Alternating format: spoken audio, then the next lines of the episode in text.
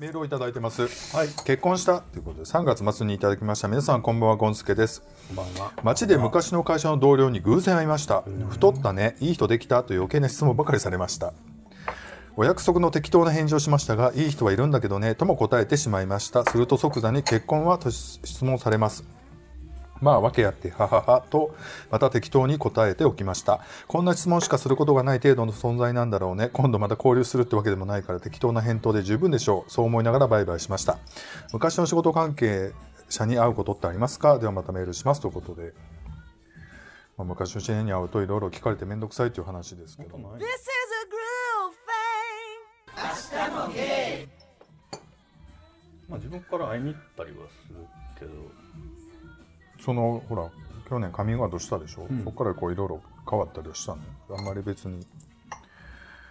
なんかあんまり僕自身が気にしてないから、あんまりうん。なんか結局何も変わってないのかな。うん。でも今ほらお店やってて一応オープンだから、うん一応なんかそういう体だし、うん。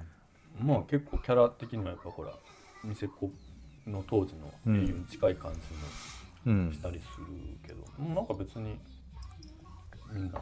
喜んでんのか喜んでないのかとか、うん。気にしてるのかどうかもよくわかんない。フードの人は知ってるんですか？片方の人は知ってる。片方の人は知らへん、まあ、気づいてるかもみたいな感ん。は全員その間立って全員そうやっていうのを知ってるんですじうーんと片方の人はね、かあそうなのうん、気づいてるやろね、うん。うん、あんたみたいにもう醸し出してるやんかそんな醸し出しはないんですけどね。めっちゃ女好きキャラですけど。僕なんかそのソウルで、そのヘビちゃうやん、ヘビ毒のクリームを僕がお母親に頼まれて、お金に頼まれたからって言って、それで入った店で、なんかものすごい悪の強いお姉ちゃんやってん。その、で、わーわーわー言って、な言ってもないのに乳首がピンクになるのとかをバーって進めてくる来たりとかして、なんかで、4人全部バレてたと思うわ、あれ、なんか。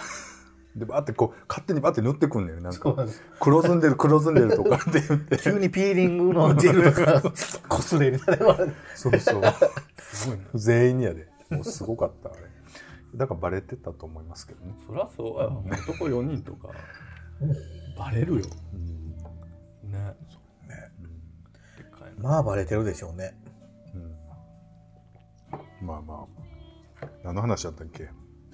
昔のね、仕事の人ね。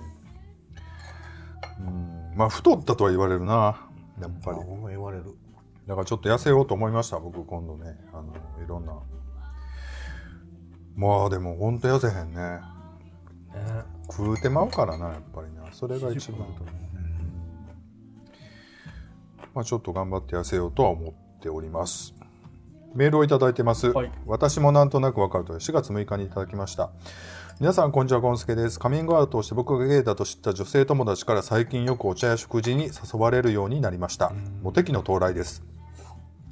一人は不女子なので、ゲイの世界について下世話に好奇心旺盛にいろいろ詳細に知りたがっています。もう一人は、私はストレート女性だけど、若い頃はレズビアンなのかもしれないと悩んだ時期があった。もし強い女性に強引に誘われたら、レズビアンになっていたかもしれない。だから私も性自認では悩んだことがあるから、ゴンスケさんの気持ちもわからないでもないよ、と語られました。そんなことを語られても僕的には共感できるようなできないような内容だったのですがストレートの人でも恋ができるできない。恋人ができるできない。セックスができるできないでそれなりに悩んだりしているんだなぁと少し勉強になりました。一方不女子からはゲイバーに連れて行けと言われ困っています。我々の性教を汚すなと断りましたが何と言えばいいのでしょうか。ではまたメールしますねということで。メールね。結構ゴンスケさんもカミングアウトしてる人もいるんですね。友達でね。ううん。割と本人的にはしたそうな雰囲気でしたよね。うん。仕事関係の方にもね、うん、そうまあそのその方が楽だったりもねするしまあゴンスケさん僕とまあ同い年なんで、同い年なんですね。う、ん、まあ学年が違うかもわかんないけどまあ同じ学年一緒かそんな同年代なんで。30代の頃はねなんかそういうのがこだわりがなくなるというかだんだんもう別にいいかってなってきたりもするから言った方が楽な局面は増えてくるかなと思うんですけど、うん。なんか自分の場合はやっぱキャラがあるのかな。なんか全然誰からもこう触れられなささすぎて。うん。キャラがあると思う。キャラがあるというか怖いんちゃう？なあ 怖がられてんのかな、僕もあの全然言われへんわ。直接なんか何か投げられることがない。そのでも周りは知ってると思うねやんか。知ってる人は知ってるはず。だからその間接的にあの例えばほらあのあそこのメンバーおるやん。あのほら昔仲良くしてた人おるやん。あのフェイスブックとかで。あの辺は知ってると思うけどのんけのグループね。うん多分でもそんなになんか間接的にゲイの人が多いからカミングアウトその人そういう人をカミングアウトしとってそういう人とすごい仲いい僕っていう存在は多分ゲイなんだろうっていうのは分かってると思うけど僕に直接なんか言ってきたりはまずないし、うん。まあ普通になそれ以外の会話で喋るから、まあ意外とそうやね。今もだからそのお店でさカウンターって本当にうん、超ホゲホゲの人の横に普通にカップルがいて、女の人がいたりとかしても、意外と成り立ってんのよね、うん。うん。別に気にもあんましてないですもんね、うん。そう。この間の金曜日はちょっと真ん中にどっから来た人やったっけあれ真ん中におった人の周りがもうほぼほぼゲイみたいな、うん。なってて。どういうあれなんやろうと思いながら。あ真ん中のんけさん。そうそうそうそう。まあ気づいてはおんねやろうなと思いながら。横でだから逆にゲイだけどそういう場所ではゲイを絶対出したくないし見破られたくないっていう人の方が気使うっていうか、場合があるかもしれないですね。なんかこの間ほら「あの何食べた?」っていうドラマあるやんか、うんあの主人公は大体そういうタイプであんまりこうその一般公共の場所であまりほげたりとかするのがもう全然耐えられへんタイプやったりするからなんかねみんな一瞬そうなのよなんか座って割と5分ぐらいで自分が割とまあ結構こう知り合いがパッと言うと「えそんな会話ここですんの?」みたいな感じで一瞬言われるんだけど、うんうん。お酒飲んで20分後にはもう「ですなー」みたいなさ「んやつやんかー」みたいな「いやいやまあそうなるやんどうせ」みたいなさうん。みたいななんかでそこにまたほら農家のうちの授業の人とかが行くともうなんかもう「なあ姉さん」みたいになるやん。ね、かえって女の人ととかの方がなんかほんのマジノリでいけるから、うん。なんか芸同士はさそのなんていうの？愛の手のためにほげるってあるやん、うん。そのなんか会話をうん盛り上げていくためにうん。別に普通のトーンでも喋ったらいいのに、ん。なんかこうわーみたいな感じだけど相手が女子になって同じノリで来られると本当になんかもう、うん。キャーみたいな感じになるから意外と女友達でオープンな人作るうん。方がうんゲイの人も気楽なんやなとか思ったり。うんゲイの人らの方が僕はその店入ってて意識しすぎてるんですよね。同じ。うん。別の別の机でも。うん。意識しすぎてもうだから会話できへんとか、うん。その何気ない会話すらもできへんみたいな、じゃなくても普通のカップルさんとか普通の人とかの方がもうそういう意識がないからもう全然普通にみんなと会話うん。するんですよ、やっぱ意識しすぎやなっていうのをちょっと。でもさしゃあないでやっぱり。それは、うん、やっぱと一番誰が意識してってあんたやもんね。もう入ってくるたびにあまた俺も目的の人また来たわみたいになるやん。あそっちそっち。そんななってない。のまあここ2人会話してもらってもいいんだけどほら2人ともだってさ僕狙いじゃんみたいな。そこ横で話したら多分楽しくないよね。ごめんねみたいな。ちょっと戻ってくるからちょっと待っててねみんなみたいな感じやんいつも。そんなんないですけど。お待たせーって感じで帰ってくるやん。そんなことないですよあれでもちょっと困りますよねマジで。どこ行ったらいいねやろみたいな。もうキャンディーちゃんもうちょっとチェック帰るわって言って「えごめん怒らすなまた過ぎやんな」みたいな感じになるやん。キャンディー待ち15分は長かったとか言うやん。いや僕目当ての人なんか遠巻きの笑顔じゃかん。言うていや怖い怖い怖い。今んとこはねいないし。今んとこは。今んとこはでもそのうちね。何今んとこはって。そのうちほらそののんけさんであろうがね誰であろうが僕と話したいっていう人がほら出てくるかもしれないじゃないですか。うん。えでもこの間キャンディーさんがいるから来週来るねっていう人いたやん。わざわざ会社休んで金曜日来てたよ。ほんでうん。あの何何この子ってなってたけど。あの人ね。うん。はいはいはい。えこの子ってこんな感じなの？みたいな、うん。なんていうのかなこの軽さ？うん。キャンディーの軽さにこうちょっとこう、でなんか割と「あもう帰ります」ってさっと帰帰るやんそれはね帰らなあかんか。ら、帰るんや。とか帰るやろと思うけど帰る。んやみたいにな。ってもうおねもう土曜日来てください言って。もうね金曜日は今日で懲りたでしょ、キャンディーデーはもういいですよ言って。土曜日土曜日楽しいから言うて。だから金曜日キャンディーデー入り口の他の日に来るうん。どういうことやねろね。ほら意外と塩対応やからね。そんなことないでしょ、うもっとキャンディーキャンディー言ったらんとまずせえ。へんキャンディーさんいやそんなことない。岩塩みたいな感じだもんね。そんなことない、まあ何を期待してきてんのかなっていうところはあるけどな、うんそのキャンディーさんそうですよ。僕に何期待してんのっていうのもありますよ。多分すごい妄想イメージで来てはる人とかクソドエロやキャンディーとのクソドエロを想像するに決まってるやんこんな。これ何やねんいやいや。ねキャンディー自身をベロベロいったろうみたいになって決まってるやん。そんなん想像されてもね逆に。うん。どっちみち無追っ理じゃん。たってんのか言うて。キャンディーのキャンディーが追ったってんのか言うて。ねん全然。これねちょっと話。また切られた。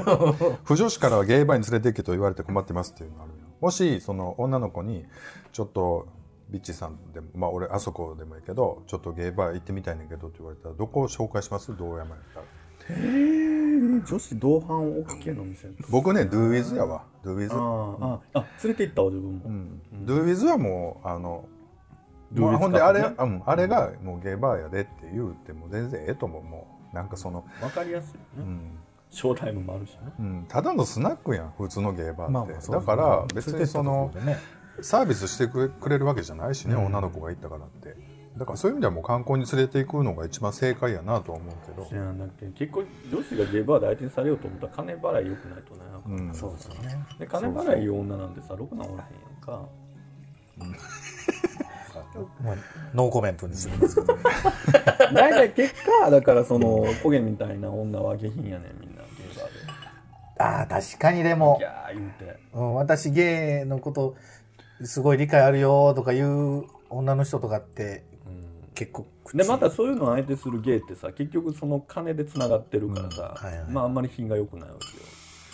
結果その品の悪いこう循環がね起こってるからあんまり連れていかん方がいいんちゃいますか？うん。そういうまあでもまあそういう人もおるけどそうじゃない女の子もおるよ。だからそうじゃない女の子もおるしそれはでも仲良くなったらそれはその人によっていろいろやからな。それは違うとは思うけどまあまあ、うん、まあ連れて行ってって言われたら普通のゲーバー行くよりはもうあのショーがあるようなとこに行った方が全然いいと思うし今はちょうどあのドゥービーズとかできたから全然いいかなと思いますけどね。うちもショータイムしようかな。誰がやるの？金曜日限定えちょっと待って誰がやるの？え？キャンディーさんということでじゃあちょっとメールを続きでいただいてますけレンダーのど。キャンディーを寝かせてこう薄く切ったキャあのキャベキャベツじゃんわきゅうりを貼り付けといてうっすらな。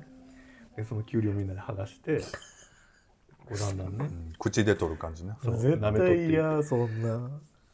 嫌な嫌でしょでなんかキュウリ。インスタライブとかインスタライブやってりきゅうりなんか。1枚50円とかにしといて「名前剥がします」とか言って「僕じゃ100枚剥がしたい」とかって言って「もうじゃあないな」言って番号引き言って「16万。はい16万このきゅうりやで」とかいうので稼ぐわ嫌や。もうちょっと待って。キュウリをそんなこと使わんといてそうなんですよ。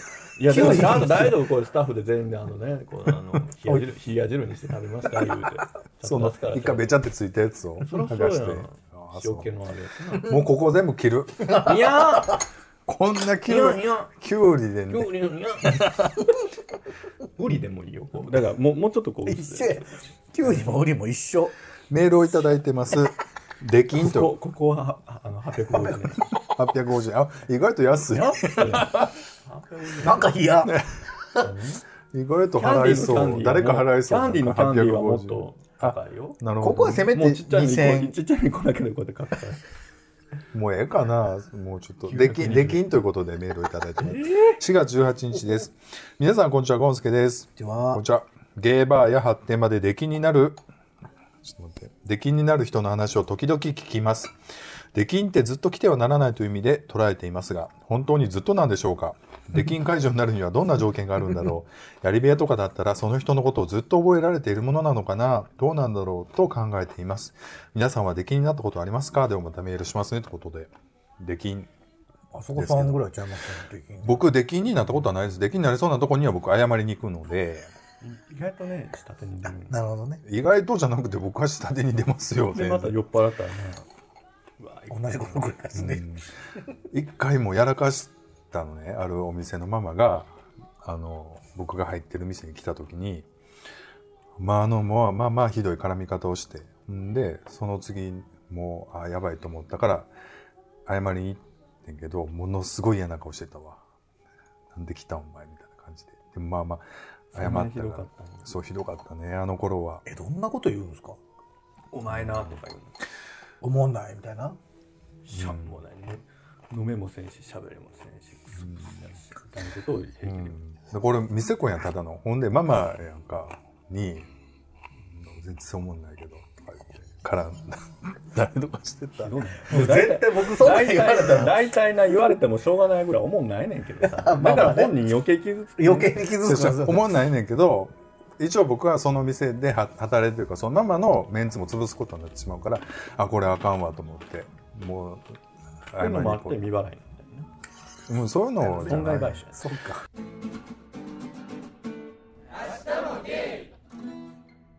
メールをいただいてます、はい。いいでしょうか。ちょっとつけてもうて。はい。えー選挙ポスターということで4月22日にいただきました。皆さんこんにちは。ゴンスケで統一地方選挙が終わりました。これそうかあったね選挙ね、うん、基本的に政治無関心な僕ですが投票はちゃんと言っています。誰が立候補しているかなと街中に貼られた選挙ポスターも一通り見ます。見ていてあれ？この後立候補者。前はすごく可愛いと思っていたのに今回は随分と老けてブサイクになっちゃったな。なんで？どういうこと？全然ダメダメじゃん。と僕は乙女心を傷つけられました。まあ勝手やけどな。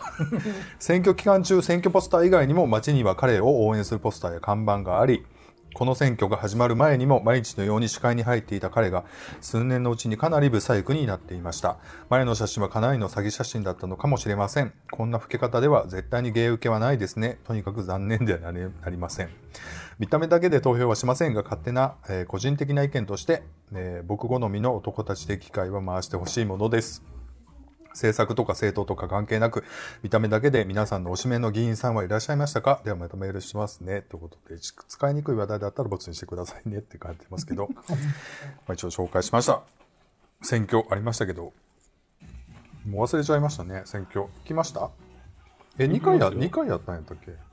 うん、あの地域が2回ありましたよ ?2 回やったんだな。え二回やったあうち吹田は2回やったわ。あ、だから、あんま一回だけやったあの府議会議員があってそれは大阪市と統一やったんか。それとはもっとずれてあの僕の住んでる吹田市の市議会議員選挙があって、2回僕両方ともあの期日前で行ったんであの選挙の日はなんかいろいろ日曜日やったんでバタバタしてたんで行ってないですけど、うん。なんかさその仕事の合間で結構割と地域活動みたいなことをやってるとさ、はい。やっぱり選挙前段階的にこうそのやっぱり政治家の人たちがさ、とかその秘書の人らの動きが活発になってさ、で1週間2週間前になってくると急になんか今まで来たことないようなうん。議員とかがこうさ混じってきたりとかしてさ、で終わったらもう雲の子散らしたようにさ、誰も来へんみたいなさ 目の当たりにするとさまあ政治家なんてそんなもんやろなと思ってね、普段どこにおったんやろみたいな人もいるしね、でもそんなに限って当選してたりするからしょうもないな思いながら。でも一人ちょっとね某議員さん、某政党のねあの衆議院議員の、うん。割と大阪の地元の人がね、うん。あの割とふコテコテの古い男前でね、うん。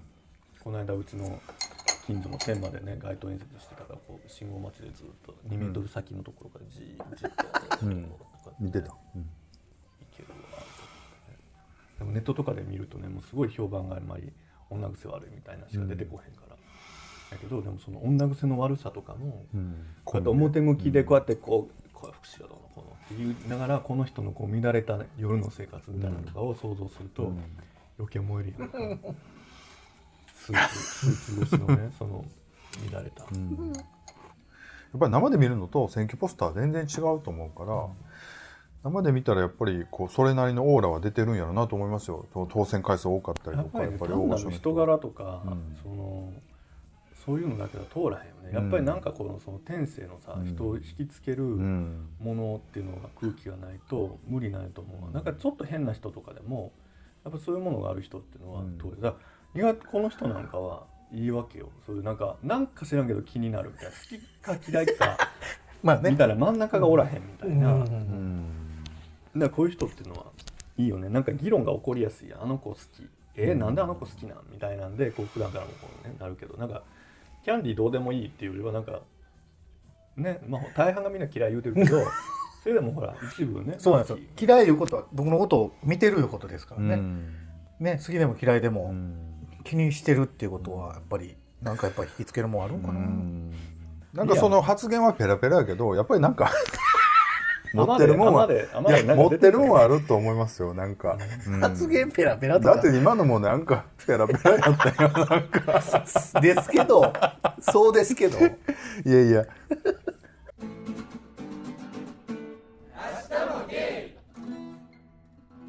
ということでね僕あのポスター選挙ポスターで一言一回ちょっとネタにしたかったのがねあのハイライトを見てほしいなっていうのをすごく思います思ってあの選挙ポスターの目に絶対ハイライトを入れてるんですけどあの物理的に撮影の時に入れてる生徒もあればあの後であのフォトシかなんかでレタッチで入れてる人もいるんですけどそれでもすごいね生徒色がすごい出ててあのすごい楽しいのでああれ。揃えてる。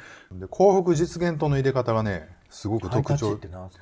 ハイライト。ハイライト。レタッチであの目のこう白いところを入れてる。あの光を。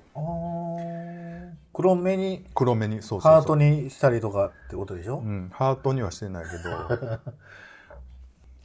で僕はそれを道でこうずっと見ると彼氏が「やめろ」って 言うよね。心配するわ「やめて」って言うっていうねメールをいただいてます、はい。こんにちは。5月3日にいただきました。お久しぶりです。たけぴーです。たけぴさん久しぶりです。えーかなりご無沙汰しておりますがお元気ですか？令和になったのでまたメッセージさせていただきました。令和になり自分は新規って新しいことを始めました。それはイタリア語です。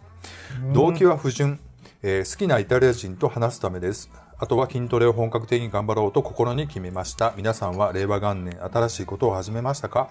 目標とあればお聞かせいただきたく思います。これからも楽しい放送を期待しています。ということでたけぴーさんからいただいてます。ありがとうございます。ありがたいですよね。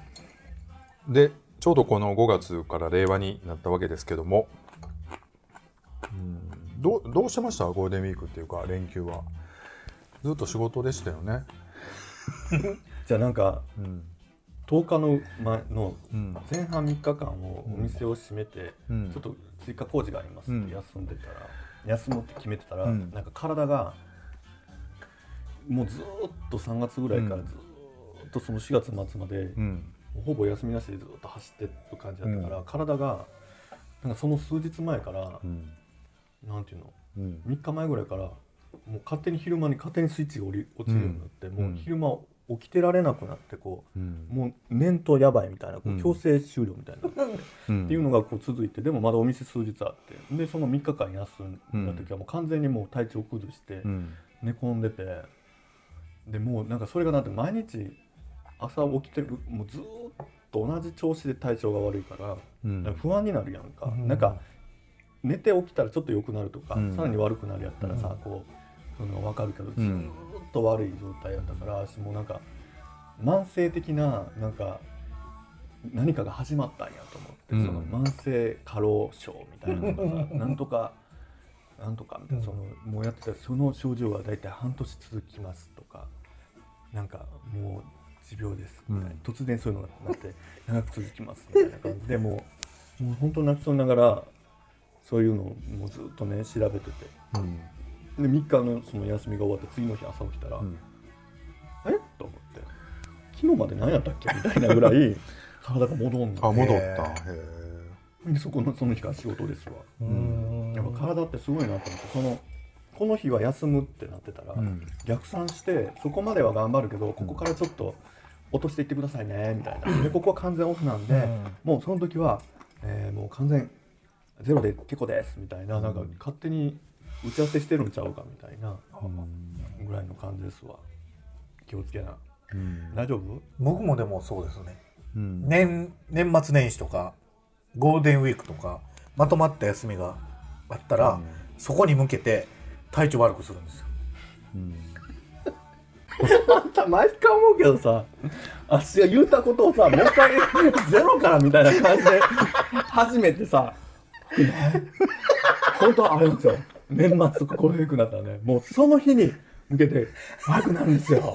ってあっしがそのための感じでもう一回言ってるからあそれはありますわーでよかったのになんでもう一回同じトーンでもしくはもうちょっとバリエーション僕の場合はねこんな感じですけどみたいな感じだったら。全く全くなぞなぞったな。ほんまにそうなぞったな。ほんまに。もう僕の場合でもだんだんじゃなくてもう休みっていう前日まで普通なんですよ、うん休みになりましたっていう日からもう急に体調悪くなって、うん。ずっと寝込んで。で 終わりましたって言ったら元に。まあほぼなぞったよね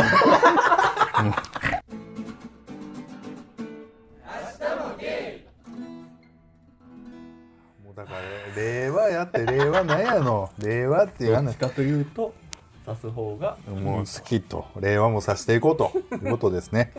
こんにちはということでね久しぶりです。たけびです。日本はゴールデンウィーク後半。いか連続。いかがお過ごしですか？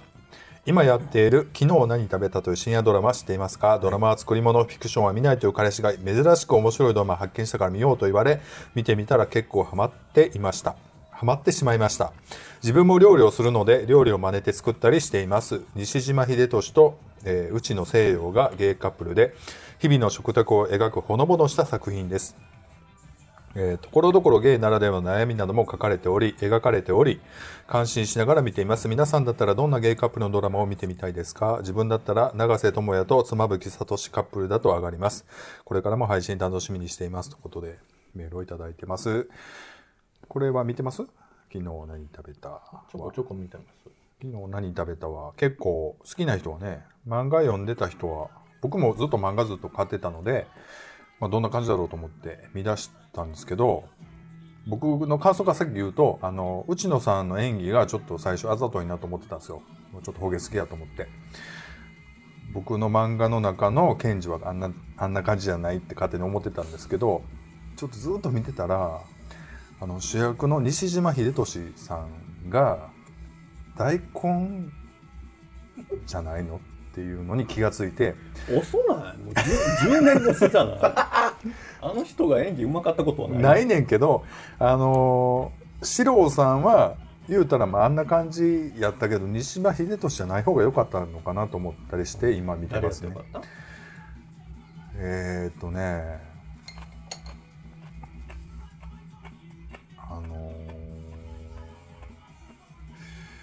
誰やろうな。阿部寛？エイロシはちょっと違うな。あの僕沢村和樹。ーうん。今度あの前やってたやんそうそうオーサンズラあれでめっちゃな映画に。あ出るんですか？沢村和樹が僕めっちゃ好きであの偽装の夫婦うん、でやってたじゃないですか、うん、あれからめっちゃ好きなんですよ。ですねあ結局あのさえうちのやったっけ、がわざとらしく見えたのは結局に西島のせいやと思って。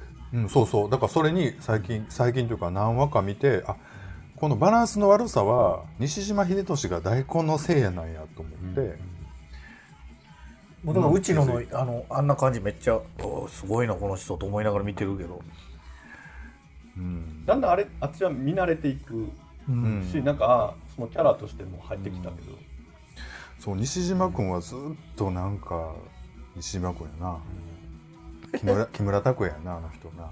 ちょっな。んかこの間そのうちのお店にねとなうん。突然電話がバーッとかかってきて、でうちの社長が電話取って。なんかビッチーのなんか高校の同級生って言ってるで、でパッと買ったら「あもしもし何々やけどあのビッチ君分かる?」って言われて、何年の時に一緒やった?」とか「あ分かるよ」とか言って「何々君やろ?」とか言ったら、今近くにいるからい行くね」とか言って、で2人でバーッと同級生2人が来てくれて、片方は何年か前に会ってるんですけど、うん。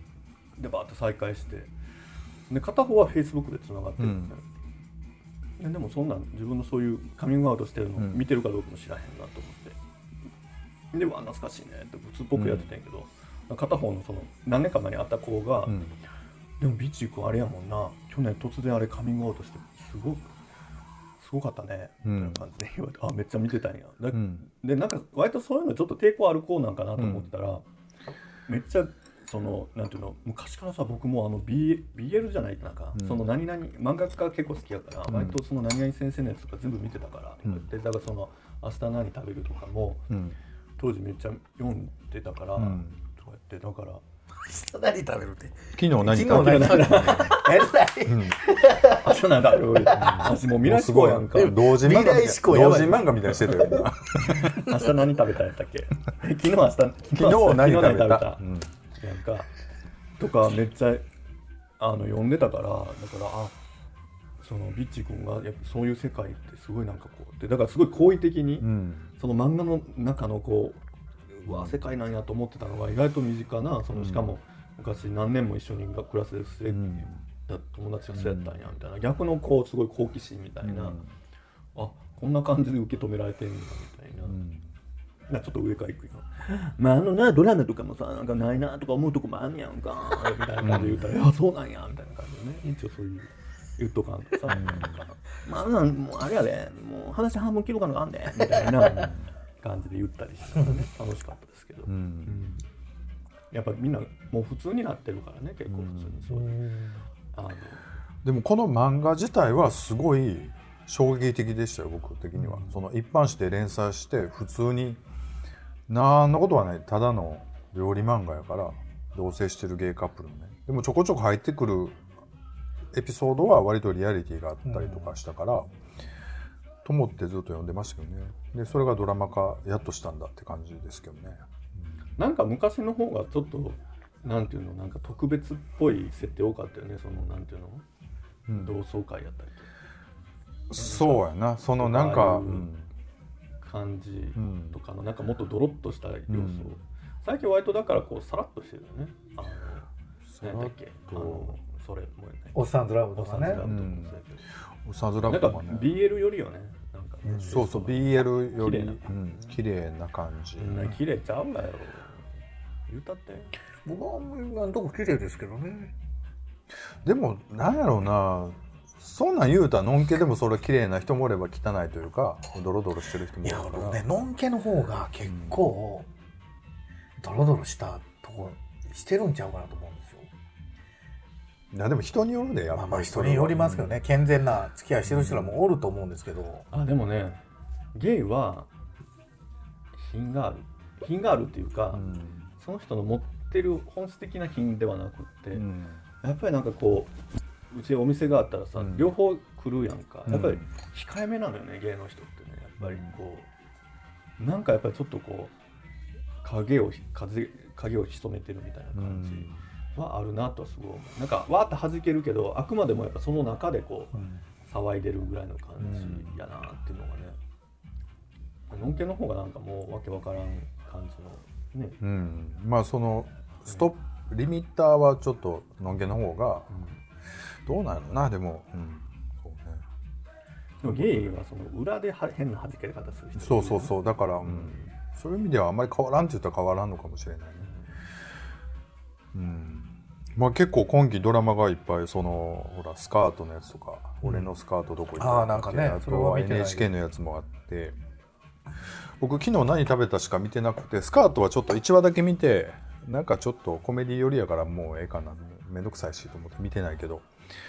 まあいろいろ、結構面白いですよね。うん。NHK がなんかの不女子のね。やつは割とシリアスなんでしょ、うん。意外と、ねなんか、見てない結構面です白いですよ。この間ちょっと主人公がこう自殺しかけたりとか、うん。えー、そういやその結構お女の子がね不女子側の女の子がうん。結構救いというか、うん。結構やっぱゲイの子は若いしすごくこう思い悩んでて、まあ、自殺するぐらいなんだけど、うん。まあ、その女の子がこうすごくその子を思ってるというか。うん。なんかすごいはつらつ感があって、うん。うん。なんか面白いですよあれは、あれも漫画なんですかね原作。あれはラノベじゃない？あの小説じゃない？あそうなんだ。もともと。役役どころで言うとあれですかね。違う人がやってほしかったなとかいうのは。どどのドラマ？そのその NHK の、NHK のやつ。誰にその不女不女子のやつね。ああの男の子とか。男の子とかも。もうちょっと違う感じの方がよかったまあでも。でもやっぱり今数字取りやすいんやろね。BL ものというか、ゲイものっていうか、まあ流行ってるんですよね。でまあ俳優さんっていうかあいいですよやりますよっていうのも敷居がすごい落ちたんやろな、昔ほら杉浦太陽とかもそのゲイのなんか映画出た時ものすごい抵抗あったとか言うとったからな、自分で絶対嫌やって言うとった